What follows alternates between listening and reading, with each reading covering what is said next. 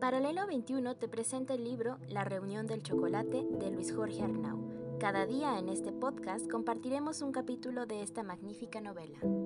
20. 1813. Todo el poder de la corona. Tras un inicio que lució espectacular, la fragilidad pronto afloró en el movimiento. Hidalgo y Allende enfrentaban continuamente sus puntos de vista y sus enormes diferencias tanto militares como estratégicas, preocupando a sus seguidores cercanos. Los desencuentros eran el pan de cada día. Bastaba que uno dijera adiós para que el otro pensara en el diablo. La disciplina militar era irreconocible, con la veleidad e inconsistencia del cura.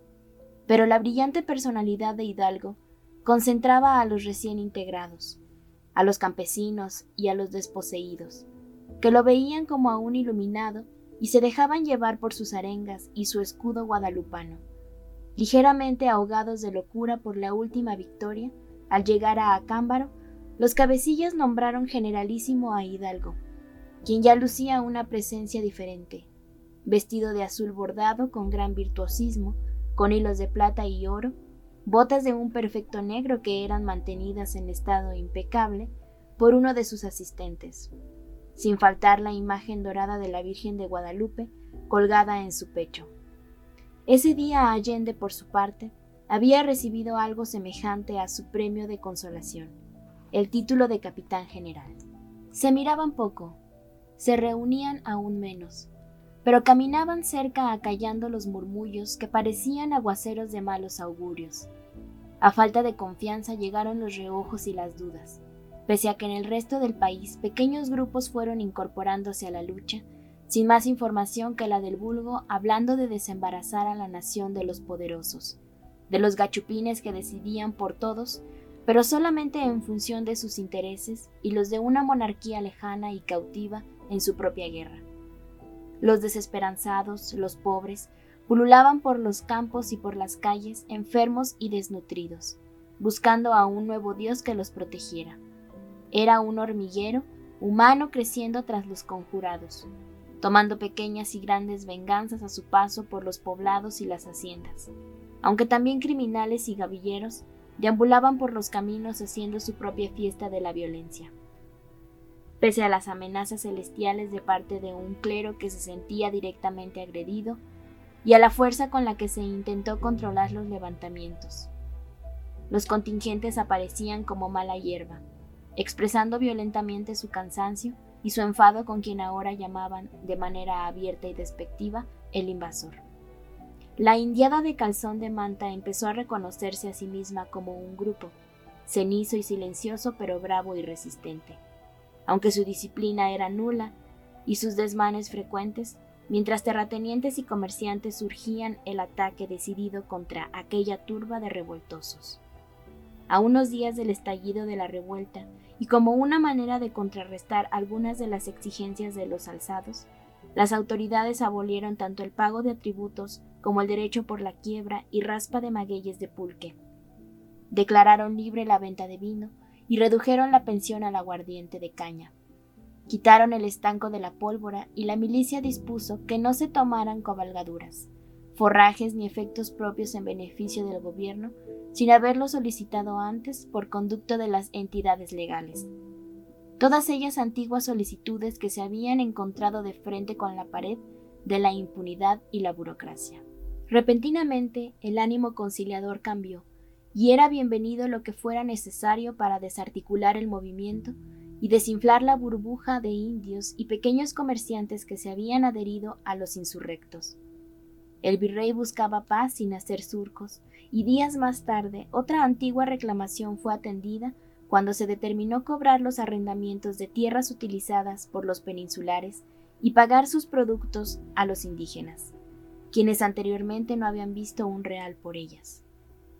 Poco de eso, sin embargo, supo Epigmenio, esperanzado en ver llegar a un contingente en su rescate.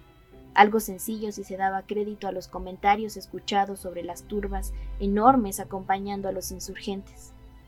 Vendrán. En eso Allende fue muy claro, dijo Emeterio, quien acusaba serios momentos depresivos. pero extrañamente el ejército no pasó por Querétaro. De Dolores y a Totonilco, aquella marea que crecía como epidemia se dirigió a San Miguel el Grande y más tarde desvió su camino hacia Salvatierra y a Paseo. Quizá en esos momentos iniciales, los presos queretanos no eran su prioridad. Vendrán, insistía. Ya desde un mes antes de la conflagración, durante las reuniones de agosto, las pesquisas se habían acercado peligrosamente al corazón de la conspiración, poniendo en riesgo a varios integrantes del grupo. Don Ignacio había pronunciado entonces unas palabras que el reciente presidiario idealizó durante su proceso y su cautiverio. No podemos meternos en un conflicto civil, pero si alguno de nosotros, quien sea, cae prisionero por motivo del movimiento, haremos todo lo que esté en nuestras manos por liberarlo. Encerrado en varias prisiones de su ciudad natal, de donde era cambiado con frecuencia sin que nadie acertara a explicar el porqué, Epigmenio recordaba aquellas palabras como si hubieran sido dichas la víspera, y juraba que Allende cumpliría su palabra. Desde la madrugada del 15 de septiembre, escuchó pasos marciales junto a su celda. Vienen a rescatarme, pensó. Lo mismo sucedió el 16, el 17, el 18 cuando escuchó los rumores de levantamiento en Dolores y la toma de Atotonilco por el cura, reconocido como cabecilla del movimiento. El día de la toma de Guanajuato y la primera gran victoria. Vendrán por mí en cualquier instante. Los días posteriores. Vendrán. Durante el juicio que fue destruyendo a su hermano, más débil y más temeroso. Vendrán. Lo repitió tanto que dejó de pensar para convertirlo en una verdad teologal. Para los huestes independientes no aparecieron en ningún instante por la entrada norte de la ciudad, ni por la cañada, ni por el camino a Celaya, ni por la salida hacia México para reclamar a sus caídos. Quien pasó brevemente fue Calleja. Era un hombre brillante, hábil, con una ensayada serenidad que se rompía al primer hervor luciendo patillas puntiagudas y un traje impecable que brillaba de blanco como su cabellera. El responsable de los ejércitos realistas fue recibido con cuetones por una parte de la ciudadanía, que esperaba la paz a gritos. Venía enfermo de disentería, pero aún así no perdía el donaire de brigadier, un nombramiento que le empezaba a quedar chico. Esa tarde recibió al prisionero en un salón mínimo al que le faltaba luz. Venía a lo que venía, sin pérdida de tiempo en rondas.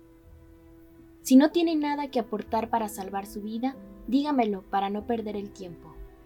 He respondido a las preguntas. Quiero respuestas sobre lo que no le han preguntado. Tal vez usted tenga algunas. Conozco bien a Hidalgo. De muchos años, un tiempo fuimos amigos. Tuvimos varias charlas hace algunos meses y compartimos la mesa en algunas ocasiones. También conozco a Ignacio Allende. Estuvo un tiempo bajo mis órdenes. Es muy capaz para la guerra, más que el cura.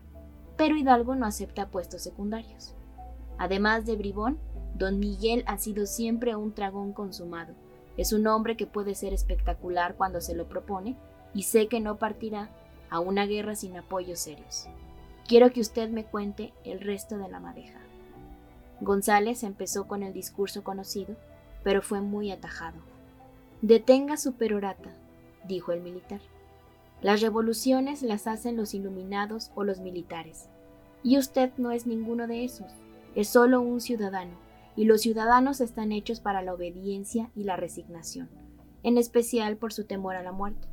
Se les tolera el rumiar en la sombra, quejarse en casa o con los amigos, pero nada más allá. No pretenda paternidad de nada. Quiero nombres, de los que se rumora que lo visitaban con frecuencia. Mucha gente pasa por la Concepción. No como esos. Para ellos, usted era el contacto de los conspiradores. No sé de quién me habla. Si quiere usted morir en el descrédito y tal vez hasta excomulgado, allá usted. Pero no hurte mi tiempo, que es valioso. Quiero saber quién les envió armas y dinero. El dinero lo aportó mucha gente. ¿Cuál gente? La gente aplaude al que pasa y apedrea al que tropieza, dijo mientras se sacudía el uniforme. Hidalgo fiel a su costumbre, está confinado en la multitud, que no tiene palabra ni lealtades. Lo pagará caro. Ese clérigo es testarudo, confunde una peregrinación con un ejército y supone que si escucha el retaplán significa que lo sigue un contingente militar. Tres tiros y verá cómo se desvanece la formación y todo se vuelve polvadera. Muy pronto no sabrá quién le ha tirado los dientes. Calleja no obtuvo nada. Epigmenio, en cambio, casi recibió una sentencia. Al salir, don Félix comentó a las autoridades. Mucho cuidado con este hombre. Ni es indio para ser ladino, ni es militar para ser taimado. Es soñador, y esos suelen ser los peligrosos. Las batallas allá afuera parecieron de pronto una verdadera guerra. Fueron unas primeras victorias inesperadas, rápidas, brillantes, eufóricas hasta el abuso esperanzadoras pese a los dolores dejados tras la violencia extrema en Guanajuato, que prometían un final pronto cuando a orillas de la capital ese ánimo se ahogó en confusiones y el cura optó por detener el avance y elegir el retiro. Había llovido la víspera y el fango volvía aún más incómoda la indecisión de hacia dónde ir.